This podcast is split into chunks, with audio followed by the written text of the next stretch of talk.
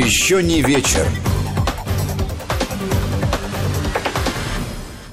Здравствуйте. В студии Вести ФМ Анна Шафран и Владимир Аверин. В таком составе сегодня пройдет эта программа. Неправильно. Владимир Аверин и Анна Шафран, потому что Анна Шафран в роли Гии Саралидзе сегодня. Я на прошлой неделе была в роли тебя. Не волнуйтесь, это я снова никого не подсидела, просто я заменяю. Ой, а то все заволновались, можно подумать. Правда, люди периодически волнуются. Ты не замечаешь, когда ведущий приходит не в свой час, то начинается какая-то ревность, нелюбовь и прочее. Нет, ну, так бывает. Не может быть ни любви, Я конечно, заранее Шафран. предупреждаю. Не может быть ни любви, конечно, Не беспокойтесь. Вот, и, и, э, мы будем, как обычно, с- в этой программе обсуждать э, те события сегодняшнего дня, которые нам показались наиболее любопытными. Вас присо- прис- призываем присоединиться к нашим обсуждениям. Сюда можно написать с помощью WhatsApp и Viber на номер 8 903 170 63 63 8 903 170 63 63 и э, используйте смс-портал короткий номер 55 33 5533 и слово «Вести» в начале сообщения. Вроде не перепутал. И, э, конечно, самая, пожалуй, обсуждаемая э, новость последних дней – это убийство в Санкт-Петербурге. Сегодня Октябрьский суд арестовал на два месяца доцента и уже теперь, как выяснилось, бывшего доцента Санкт-Петербургского государственного университета Олега Соколова, который подозревается в убийстве аспирантки Анастасии Ещенко. Кровавая совершенно какая-то история, по- почти литературная, а, но, э, но, к сожалению, произошедшая на самом деле. И э, спектр мнений, ну, то есть, вот, знаешь, странная история, потому что я когда там слушаю, например, его, его коллег, они говорят, что он хороший преподаватель, э, исследователь, кавалер ордена, ордена почетного легиона французского. И там даже ну, что-то же это значит, вопрошает декан исторического факультета. Я думаю, что ничего не значит. Это к истории о том, что э, прыщ, э, талант, точнее, это как прыщ, может у любого человека вскочить, как говорила небезызвестная и достопамятная Фаина Раневская. Ну и кроме того, не знаю, наверное, любой человек может сойти с ума. Ну, Я, у меня нет других объяснений, но, но как? Слушай, ну человек, в принципе, может быть потенциально и, скажем так, скрыто немного того, что мы не встречаем таких случаев, случаев, что ли, в повседневной жизни. Не знаю, мне надо, когда Да я в зеркало на полно себя смотрю, шизофреников. Слушай, кажется. Володь, ну давай правде посмотрим в глаза. Чем больше ты работаешь, а, скажем, в прямом эфире и видишь сообщений, в частности, которые присылают люди, тем больше ты убеждаешься.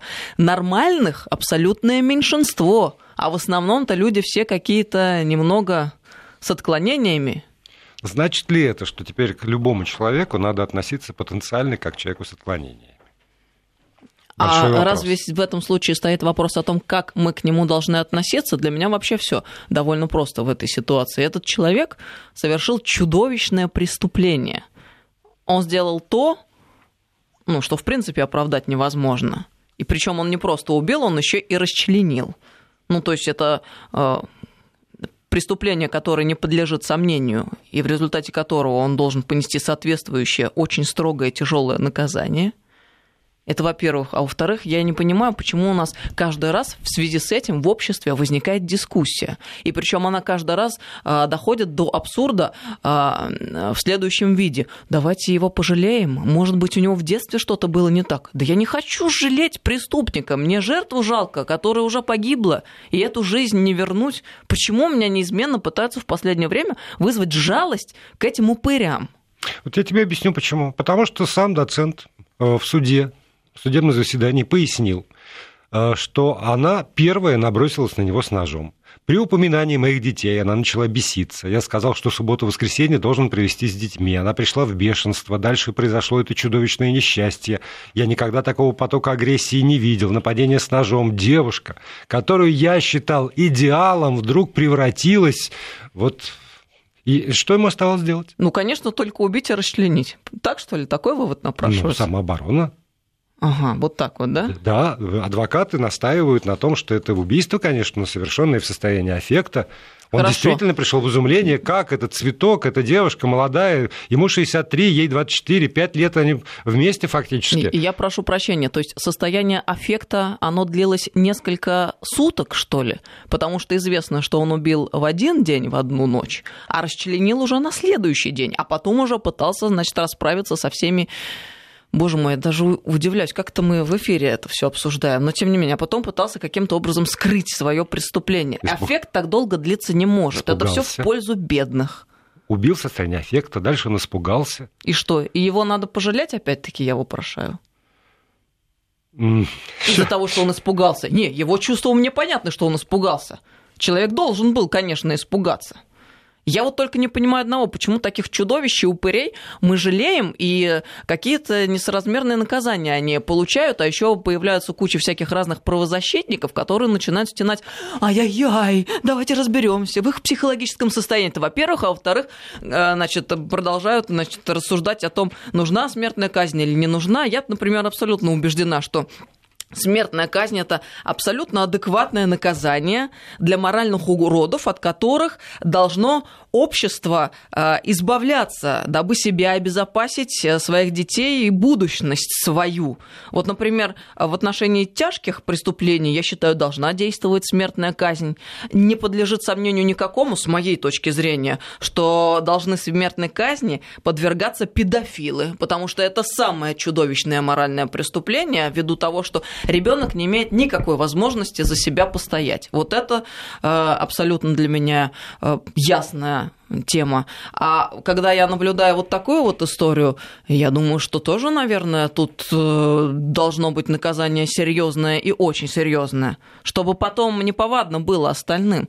У нас же как обстоят дела? Ты совершил какой-нибудь там страшное преступление, там, людей убил и так далее, а потом еще получаешь через несколько лет, возможность по УДО выйти. Это вообще нормально? Я бы не хотел сейчас уходить в обсуждение смертной казни.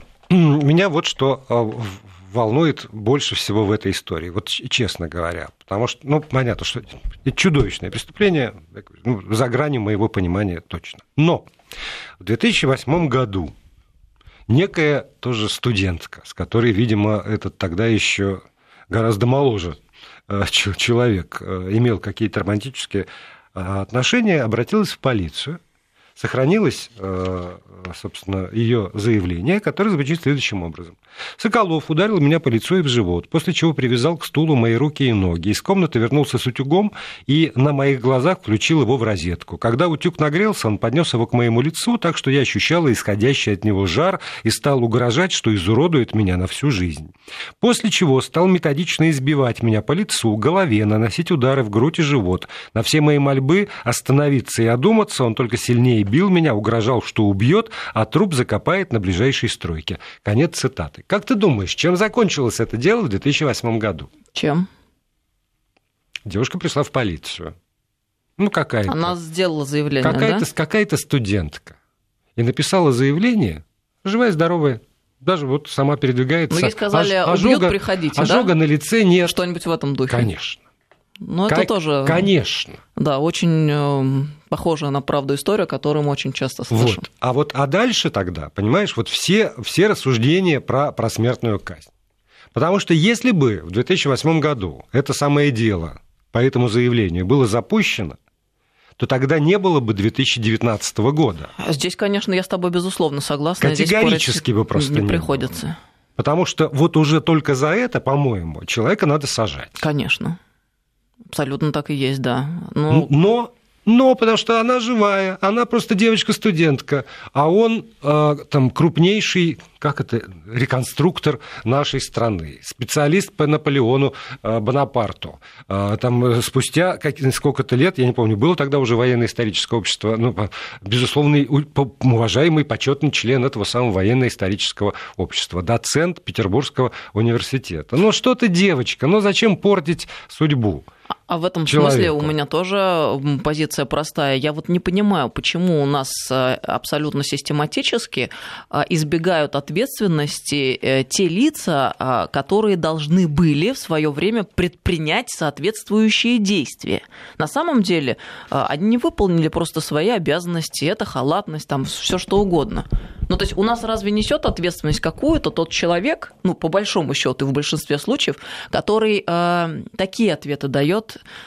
потенциальным жертвам. Вот помнишь, была история, когда э, женщина вызывала э, полицейских. Ей руки отрубили, ты это имеешь а, Да, отрубил а, ее муж. Они, они уехали, а через час, собственно, вот там произошла да, конечно. вся эта самая это трагедия. в прошлом году да. произошло. Вот, вот тогда, по-моему, первый и единственный случай на моей памяти, если, если нет, я обращаюсь к слушателям, поправьте меня. Но тогда вот этот вот как раз там наряд полиции, который приезжал, они понесли ответственность. На, на уровне их уволили или что-то вот, вот такое случилось. Но сейчас найти, скажем, людей, которые в 2008 году вот э, это, это ну, там, похоронили это самое дело, по-моему, уже не представляется возможным. А я думаю, что при желании, при наличии воли обязательно все возможно. Вот при желании. У кого это желание может возникнуть? Вот кто заинтересован сегодня в том, реально, чтобы найти этих людей и привлечь их к какой-нибудь ответственности. Если закон, который позволяет их привлечь к этой ответственности – но я убеждена, что закон, безусловно, существует. Если уж, как ты говоришь, э, в случае с девушкой, которая руки Но тогда отрубили, это было просто там, в течение часа. Вот уже вот, вот и слишком громкая история тоже случилась.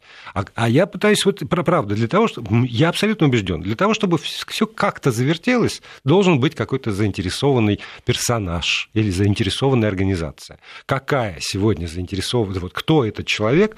Полицейское начальство, которое будет там раскапывать может быть, выяснится, что э, это начальство так или иначе, и тогда было начальством, и тоже хотя бы какую-то косвенную ответственность несет. И все это будет похоронено, абсолютно похоронено. Понимаешь, когда президент выходит на, на, на публику и говорит по, по поводу там, этого космодрома Восточный, ворует сотнями миллионов, потом выходит пресс-секретарь и говорит, нет, Миллиардов. не сотнями миллионов, а целых 11 миллиардов. Да. И что? И, и тот, и другой разводит руками. Потому, а, а, а, что? а у меня в этом случае возникает вопрос. А вот э, то, что своровал, ну, допустим, человек своровал, его взяли, а он, значит, э, с точки зрения э, финансов какую-то ответственность несет, вот конфисковывается ли все то, что он наворовал. Почему спрашиваю? Потому что мы же знаем те истории, когда человека берут, проводится расследование, суд выносит приговор, он садится, сидит несколько лет, а потом выходит богатым человеком. А нет, у него ничего нет. Так можно же посидеть. Нет, нет, если у него есть, если у него обнаруживается, то да, конечно, это арестовывается в доход государства. Но у него ничего нет, у этого человека. Есть у Пети, Васи, племянника, снохи, деверя, я не знаю, как называется все вот это вот древо. У них есть, а у него нет ничего. Но я в этом смысле Взять всегда нечего. вспоминаю операцию «Чистые руки», которая в Италии была в свое время проведена, когда боролись с мафией. Тогда просто брали, как говорит старший коллега мой, Владимир Дольф Славьев, всю грибницу. То есть прямо со всеми друзьями, родственниками, подельниками и так далее. Вот это было очень эффективно. Я не понимаю, почему до сих пор мы не в состоянии именно такого рода операций провести. А у нас все как-то в пользу бедных получается. Вот потому что, потому что если начать копать, у то... всех талантливые жены, друзья, братья, да, да, дети то, и то, прочее. То много, много накопается, я думаю, поэтому. И опять же, вот еще раз, э, там, возвращаясь к этой истории, может быть, резюмируя, разговор по поводу Петербурга и этого доцента, этой несчастной девочки, которая отдала ему лучшие годы в прямом смысле, просто отдала вот без остатка. А, если бы не было а, там, преступной халатности, с моей точки зрения, или как-то еще это называется, в 2008 то этой трагедии можно было бы избежать. Я с тобой абсолютно согласна, да. и я точно так же радикально отношусь вот к этим вот сотрудникам, которые э, хоронят все эти дела и заявления. Я же не случайно об этом говорю. Я ведь свидетелем была и там истории, которая рядом совсем происходила. Я помню, там, когда мы еще на другой станции работали а, с Владимиром а, Соловьевым на Николая Злобина, а, когда он выходил из нашего эфира, нападение было совершено. Так он поехал в полицию, ему тогда сказали, что тоже, мол, убьют, приходите. Это все угу. вот наша повседневность, да, к сожалению, да. с которой мы имеем дело. И мы неизменно, последовательно и систематически пожинаем плоды. Я не знаю, сколько еще должно произойти этих случаев, чтобы наконец-то что-то изменилось. Но знаешь, вот я вот последнее, наверное, еще что хотела бы сказать по поводу этого профессора Соколова из Петербурга. Я удивляюсь, когда читаю в СМИ такого рода комментарии. Тем временем брат жены Юрия Лужкова Виктор Батурин в разговоре с телеграм-каналом «Подъем» назвал Соколова увлекающим выдающимся человеком. Мужчина он был нормальный, никаких особых наклонностей за ним никто не замечал. Он серьезный ученый, у него орден почетного легиона, он родоначальник военно-исторической реконструкции в России, поведал бизнесмен. Вот мне интересно, в этом контексте бизнесмен поведал об этом зачем? Для того, чтобы что? Чтобы мы все прониклись... Э, значит... Важностью содеянного им. Он такой ценный человек, без него бы вот э, не стояло, не было бы реконструкции Бородинского сражения, там чего-нибудь еще.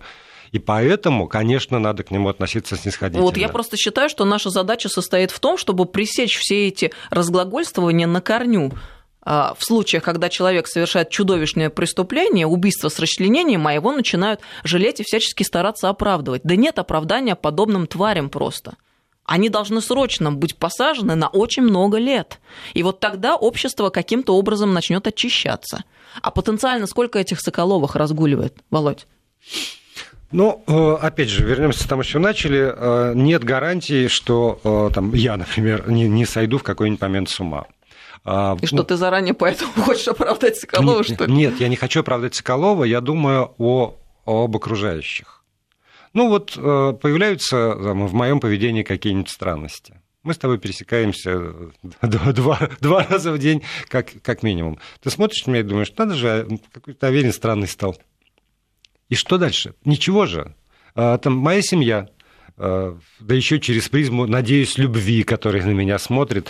Ну, что-то как-то как странновато, но постепенно же все. Как Хорошо, бы, но Аверин же не представляет по разогретый утюг к чему-то лицу. Пока нет. Пока нет. Но понимаешь, в какой-то момент, когда там кто-нибудь из близких или э, коллег окажется в состоянии э, хотя бы вот нерасчлененного, а, а привязанный к стулу, и я выхожу с, с утюгом. Вот я просто думаю, где та грань, когда э, окружающие, ну, я бы сказал, обязаны искать помощи специалистов. Мне кажется, Володь, ты усложняешь сильно. Да? Потому что грань это простая. На самом деле есть факт преступления. Потому что когда человек угрожает нет, утюгом, привязывая человека нет, другого я, к стулу, это факт преступления. Нет, я, это уже преступление. Да, но, но, но ненормальность уже развелась к этому моменту. Я говорю вот как раз о том, можно, можно ли, я, я спрашиваю и себя в том числе, можно ли посторонним людям увидеть этот процесс, который в итоге ну, там, вот к этим формам э, выражения приводит. Ну, извини, но мне кажется, это посторонние какие-то философские рассуждения. Наверное, можно, а может они, быть и нельзя, я не знаю. А для они, чего нам они сейчас про... беседовать на эту тему? А, только потому, что ты говоришь, кругом ходит довольно много. В том числе они ходят вокруг тебя. Вот... Конечно, да, да психов полно. Да. Да, но не каждый псих преступник потенциальный. Конечно, но очень может быть. Задумываюсь я как большой гуманист, например, что если бы меня там этого человека, там, кого-нибудь, а в момент, когда, ну, про, вот что-то такое появилось странное, потому что сегодня там Малахов показывал кадры, а, как он а, говорил, ну-ка, уберите студента, который стал с ним спорить во время публичной лекции, там нашлись какие-то адепты доброхота, которые схватили и выволокли за руки, за ноги из зала. Может быть, тогда кто-нибудь бы сказал, а вот к психиатру, и, и, и а у нас нету принудительной психиатрии в стране, Володя. Это некоторыми преподносится как большое демократическое достижение. А я, например, сильно сомневаюсь в последнее время, что это правильно отсутствие принудительной психиатрии. То есть он сам исключительно, там и я в случае чего сам, э, если. Но... Не, ну по закону, если ну, уж да, не разглагольствовать, да. а рассуждать, исходя из фактов сухих. Есть факт преступления, тогда должна правоохранительная система срабатывать. Если она не сработала вовремя, значит, все, все должны нести э, наказание и ответственность. И тогда, и тогда только заработают. Мы никак не можем с тобой предусмотреть, этот псих, он там убьет кого-нибудь или не убьет. Но если он совершает это, Ой, замечательное сообщение от Дмитрия из Санкт-Петербурга. Совершенно не оправдываю этого упыря, но что мы знаем об этой девочке? Может быть, они друг друга стоили. О, отлично, да. Вот мне да, нравится. Я ждала да, рассуждений да, в таком тоже, духе. Да, да, да. да. А еще они Почему носят... ее изнасиловали? Они Потому что она провоцировала. Да, да, она провоцировала. Это может быть тоже, там, и фантазия может нарисовать извращенное все что угодно, э, практики какие-нибудь. Знаете, в Саудовской Аравии, в принципе, наказывают э, при изнасиловании совершенном э, не насильника, а жертву, потому что эта женщина себя вела неправильно. Ну, там... Сейчас по законам жанра я должен сказать правильно, чтобы спорить с тобой, но у меня язык не повернется, если честно. Вот, вот совсем. А история с утюгом, а разве что-то было, кроме слов, фиксация побоев, может, он двойку поставил, он таким образом отомстить решил? Может быть, может быть. Но тогда все равно в любом случае правоохранительная система должна провести расследование и выяснить, это клевета которое ни на чем не основано. Или это действительно имело факт дела. Нельзя отмахиваться. Вот о чем мы сегодня говорим, там, о чем я говорю. Э, что не имеет права система, которая заточена на охрану человека, отмахиваться от человека, когда он приходит за помощью. Если это клевета, тогда выясните, накажите ее за то, что она нарисовала вот эту вот жуткую картину с утюгом, с побоями, с привязыванием к стулу. Устройте ей показательную порку как угодно. Посадите ее, потому что она пытался клеветать замечательного человека. Но поскольку мы спустя 11 лет знаем, что это не самый замечательный человек, и в итоге его э, игр э, девочка погибла, ее там распилили, потому что э, э, чита цитировать все, что я прочитал по этому поводу, у меня опять тоже не поворачивается язык со всеми этими кровавыми подробностями, они, по-моему, совершенно не нужны, все, кто хотел, вот так и так прочитали, то тогда у меня возникает ощущение, что не, та, не так уж не, неправду написала другая девочка в 2008 году по этому поводу. Тут нам напоминает еще, он ведь гостей принимал, а труп девушки был в соседней комнате. Да, это к вопросу об аффекте. Не было там никакого аффекта, все он рассчитал. Расчетливая тварь. Единственное, не рассчитал, что он там, надрался и упал в речку Это да. сам вместе с рюкзаком. А новости потом продолжим. Еще не вечер. Продолжаем. Манна Шафран, Владимир Аверин здесь, в этой студии. Э, Володь, Те... а можно одно сообщение, прежде да, чем мы продолжим? Это Тут... по поводу того, что нас ко мне присмотреться? Не-не-не, другое. А, нам на СМС-портал прислали. Вы знаете, я сам сотрудник полиции и скажу вам, что привлекать надо начальство этих сотрудников. Скорее всего, им сказали не трогать его, как обычно это происходит с уважаемыми людьми. Ну, вот э, то, что да, мы предполагали. Да, да, нет, нет, понимаете, вот опять же, беда э, в том, что все все знают. Гневное сообщение из Канады от нашего слушателя. Что вы разглагольствуете? Вы журналисты, проведите расследование, узнайте, кто там, вот, что, кто, кто начальник, кто министр, кто генеральный прокурор. Вот, вот вы и займитесь. Понимаете, вот мы отчасти мы этим и занимаемся. Потому что э, ну, правда, все, что мы можем, так или иначе, проводя расследование или даже не проводя расследование, это взывать к разуму э, тех, кто министр внутренних дел, генеральный прокурор, и взывать к обществу, в котором э, рано или поздно должен сформироваться общественный запрос.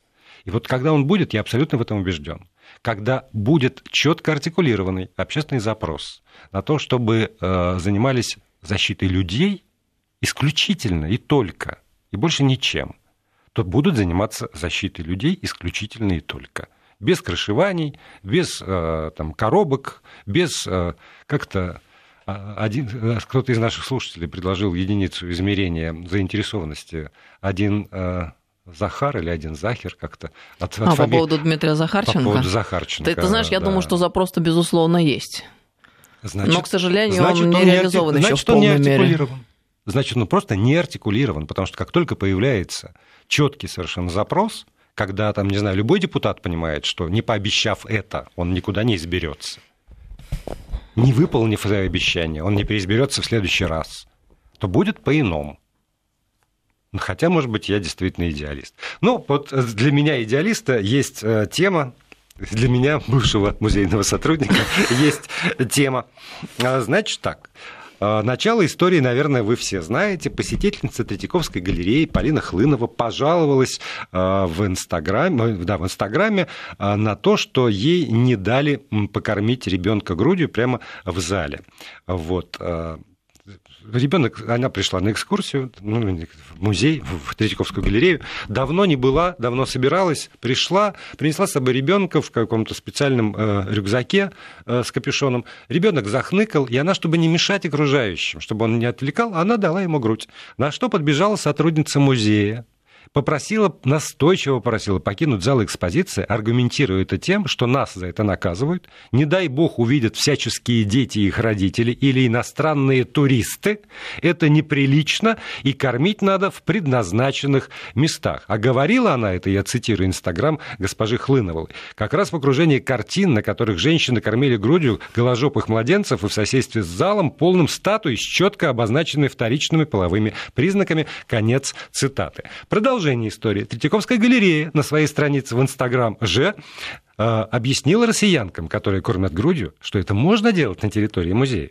В галерее отметили, что сожалеют об инциденте с посетительницей и дополнительно проинструктировали сотрудников. У меня возникает нейтральный вопрос который я уже поместил, естественно, в приложение Вести ФМ для того, чтобы наши слушатели могли голосовать.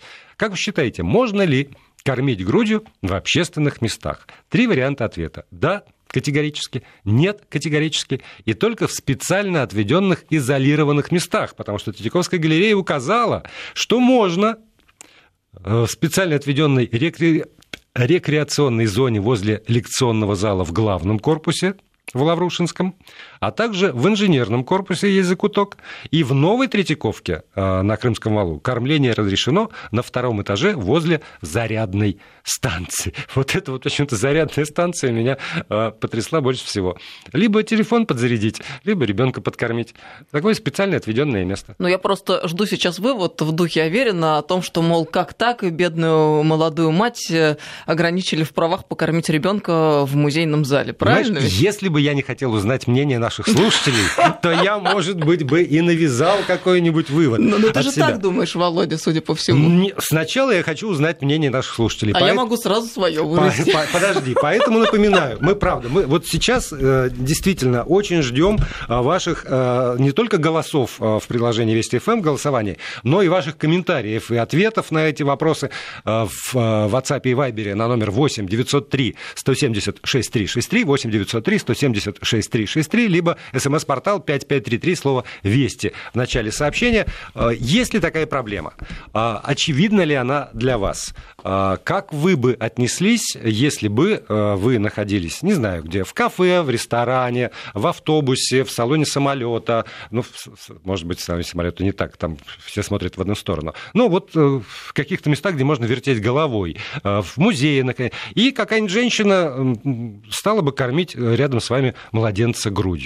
Вас бы это каким-то образом а, напрягло? А если бы были с вами маленькие дети, например, несовершеннолетние, в этой ситуации бы вас напрягло? Или если бы вы поняли, что рядом находятся китайские туристы, потому что у нас иностранные туристы в основном китайские, вот вы бы как бы постеснялись за нравы нашей Родины? И это я пытаюсь вот те вопросы, которые поставила сотрудница как раз, смотрительница музея, да тоже осветить. А я бы, кстати, не назвала это нравами нашей Родины. Я бы назвала это, наоборот, навязанной культурой. Почему?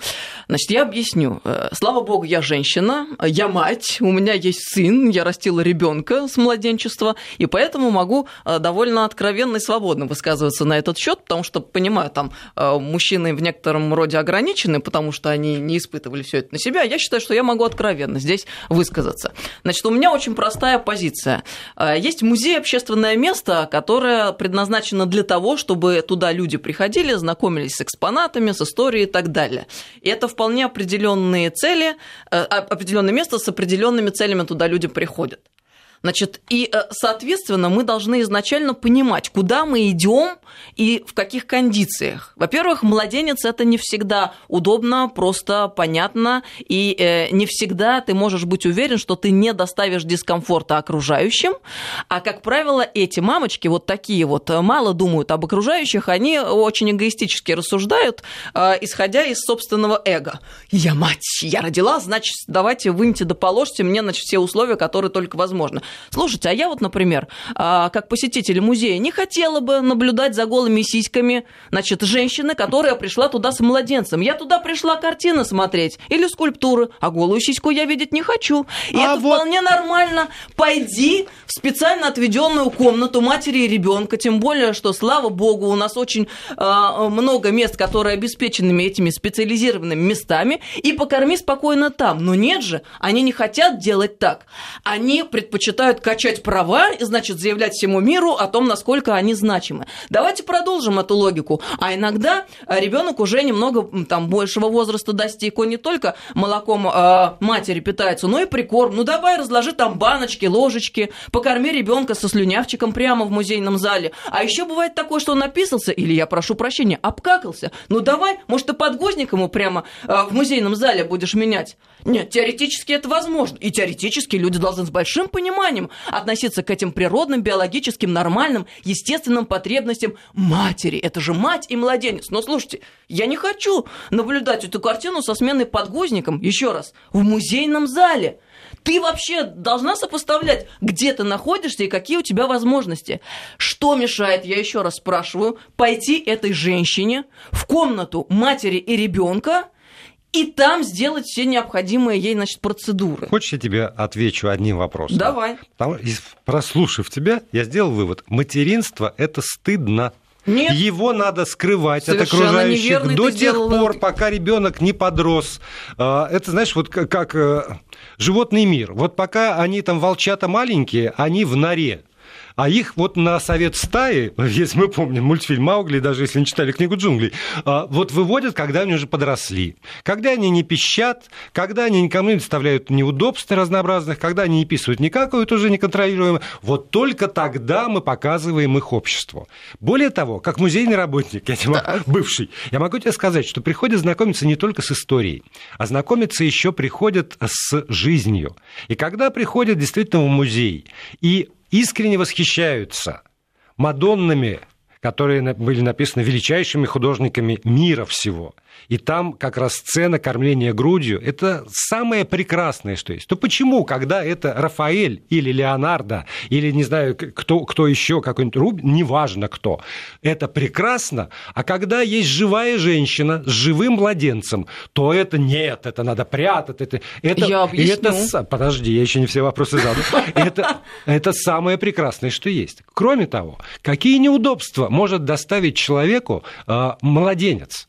Единственное, ради чего существует род человеческий, это для того, чтобы воспроизводить себе подобных, этих младенцев воспроизводить. И поэтому никакие неудобства не могут служить э, препятствием э, для того, чтобы этот, этих младенцев было как можно больше, чтобы матери и младенцы не испытывали нигде никаких притеснений, и тогда не будет падения рождаемости, и тогда не будет демографических ям, и тогда не будет демографической проблемы. Значит, с конца я абсолютно ответственно заявляю, что как мать я не чувствовала ни никаких притеснений ни в одну минуту своей жизни в тот момент, когда я воспитывала совсем маленького ребенка, когда мой сын был младенцем. Вот я абсолютно, понимаете, чувствовала себя свободной женщиной, которая имеет возможности, все возможности реализоваться. Я даже больше скажу. Во-первых, это неудобно ходить с очень маленьким ребенком вот в такие вот места, как э, большие музеи. Вот она преодолевает, она вопреки, понимаешь, так нет, она это преодолевает. Же тебе неудобно. Ну, в конце ну, концов, ну, ну надо. Слушай, ну потерпи полгода. Он ну, немного подрастет, потерпи? а ты сходишь Потер, в музей. Потерпи, свались после родовую депрессию, возненавидь этого ребенка за то, что он тебя лишил всего. Наоборот, Володя. пойди в концертный зал, пойди в галерею, насладись, а, то есть ты предлагаешь еще в концертный зал и в оперу ходить с маленькими Конечно. с младенцами, а да? все поймут. Ты сейчас что... не чувствуешь, что ты сам довел до абсурда и не веришь себе, Володя?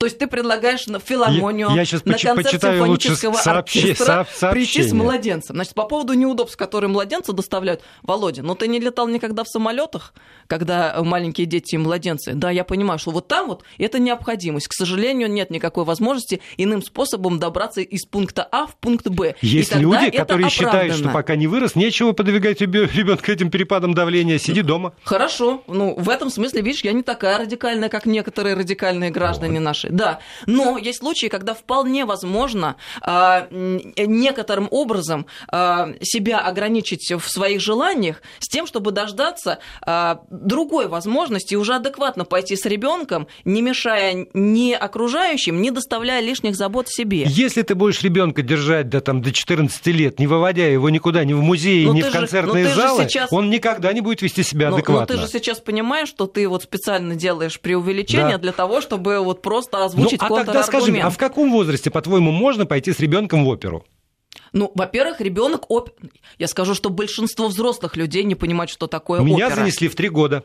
Очень может быть, очень может быть, что я мешал каким-то людям, которые сидели в нашей ложе. Ну, я- Потому что я вертелся, хорошо, я давай- заглядывал в кессоровую яму, я еще что-нибудь Слава такое. богу, эта история у нас отрегулирована в стране законом. И там прямо прописан возраст. С какого возраста а, может ребенок посещать тот или иной спектакль? Вот если ты ходишь, а ты ходишь, я знаю, а, в театры, а, ты можешь на билетах видеть там Мгм, 6 я плюс вижу, 7 да. плюс 12 и, и, и так я далее. понимаю, что, и это очень что- хорошо и что правильно. такого, как я, не вырастешь уже.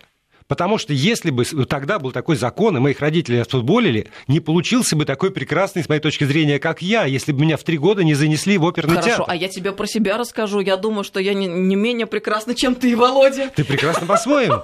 Я же про индивидуальность. Да, и я в филармонию ходила тоже с молодых ногтей. Почему? Потому что училась в музыкальной школе. У нас э, в городе Твери прекрасную филармонию в свое время построили и оборудовали одним из лучших ор- органов в России. А, так вот, это было где-то со школьного возраста, в тот момент, когда ребенок способен был более-менее адекватно воспринимать все то, что происходит на сцене. Но слушай, ну давай не будем кривить душой. Давай честно скажем, что не всегда дети способны воспринимать классическую музыку в исполнении там симфонического оркестра или классический балет или оперу наблюдать. Зачем мучить, во-первых, ребенка, а во-вторых, окружающих? Это Во-первых, не целесообразно. Это, вот это тема отдельной дискуссии, потому что дети воспринимают искусство лучше, чем э, заштампованные родители. Я убе- убеждался в этом неоднократно, проводя эксперименты. У меня была такая возможность э, с изобразительным искусством, поскольку я долго работал в музее. Вот. Но это другая И, дискуссия. и еще, извини, я не Да. договорила по поводу значит, необходимости э, посещать э, все места, которые можно и нельзя с ребенком, потому что вот никак иначе, иначе мамочка не будет обеспечена правом своим делать то, что она хочет. Ну давайте доведем до абсурда тогда. Пусть во всех учреждениях официальных, государственных, негосударственных, министерствах, ведомствах, э, в университете, в колледже и так далее, пусть все ходят э, с э, младенцами. Во что тогда превратится э, наша повседневная, отрегулированная, э, спокойная жизнь? В густонаселенную страну, в которой будет много Это молодежи. будет неудобно, и я не понимаю все э, вот эти вот какие-то западные штучки, когда, которые состоят в том, что довести до абсурда какую-то историю, которая не требует доведения до абсурда, возвести ее в абсолют, а потом начать с этим бороться. Потому что ведь смотри, что произойдет. Сначала этой мамочке скажут, ну окей, ладно, давайте, кормите вы грудью своего ребенка на глазах у всех э, прямо в музейном зале, если вам лень дойти э, 10 метров до специальной комнаты. А потом она начнет что говорить? Этот хам посмотрел на меня, он смотрит на мою грудь, когда я кормлю ребенка. Слушай, ну так ты не корми, он тебя смотреть не будет. Но я уверена, начнутся иски от особенно сознательных, что они, значит, э, Вот. наблюдают на себе взгляды какие-то Возвращаемся к первой части нашей программы. А еще не носит мини-юбки. И провоцируют, понимаешь? Потому что эта логика та же самая. Это не та же самая если, логика. если этот хам посмотрел, а значит, а не тогда не показывай грудь, то, то, то ровно то же самое. Этот хам посмотрел и захотел, не показывай ноги. Понимаешь? Потому что, ну как же, как же не захотеть? И все-таки я обещал почитать э, сообщение от наших слушателей. Так, кормить можно, но прикрывшись, скажем, пеленкой. А если очередная я же мать вываливает э, грудь далекую от эстетики, пишет наш слушатель с Украины, мне неприятно. Я вообще не понимаю, может быть женская грудь далекая от эстетики? Это лучшее произведение Бога, понимаете? Знаешь, Мне кажется. Володя, есть художественное произведение и художественный образ. Ты знаешь, Есть я видел не только и на дама, картинах. Которая Я тебе из- уверяю, Слушай, не ну это только твой на личный Вкус, а картинах. у другого мужчины эта бы сиська вызвала бы отвращение, например. Нет. Потому что на А- вкус и цвет. А особенно, потому когда это- это, наличным образом женщина. существует, Не еще с запахами своими и так далее. И это может вызывать негатив. То есть одно дело, это картина, там нарисовано. Нет ни вкуса, ни цвета, ни запаха. Это художественный образ, созданный а, великим, гениальным, очень талантливым автором, который хотел этим что-то сказать. Ты стоишь, рефлексируешь, думаешь. А есть абсолютно нормальная живая тетка, от которой может по-всякому пахнуть, которая может с разной грудью быть, и в том числе совсем не эстетической, которая может портить вид всего того, что выставлено в этом зале. Дважды женат, детей четверо, обе мамы моих детей кормили детей по требованию. Разумеется, не на показ, но там, где голод ребенка достал, пишет э, Сергей из Екатеринбурга. В музее архитектуры Москвы мамаши с детьми высаживают своих чат на клумбу вместо горшка. Про кормление можно, но меня напрягает демонстративность.